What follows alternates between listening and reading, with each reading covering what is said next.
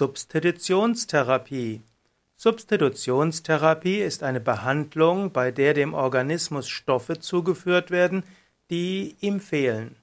Substitutionstherapie ist etwas, was man in der Allopathie, also in der Schulmedizin, gerne macht. Wenn man zum Beispiel feststellt, dass irgendwo ein Stoff fehlt, gut, dann nimmt man ein Nahrungsergänzungsmittel. In der Naturheilkunde überlegt man, Warum fehlt dieses, dieser Stoff? Eventuell könnte man ja die Organe dazu stimulieren, dass sie das erneut bilden, was ihnen fehlt. Man, bevor man also zu früh zur Substitution greift, könnte man überlegen, könnte man die Organe selbst dazu bringen, das herzustellen.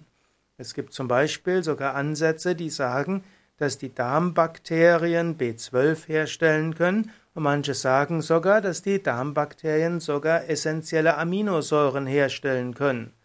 Ich weiß jetzt nicht, ob das stimmt oder nicht stimmt, ist aber durchaus ein interessanter Ansatz. Anstatt zu früh zur Substitutionstherapie zu greifen, kann man noch überlegen, könnte man den, den Organismus dazu führen, das herzustellen. Genauso, wenn, B, wenn Vitamin D fehlt, anstatt gleich Substitution Vitamin D zu machen, könnte man ja schauen, häufiger an die frische Luft zu gehen. Und anstatt dann Vitamintabletten zu nehmen, könnte man auch die Ernährung verbessern.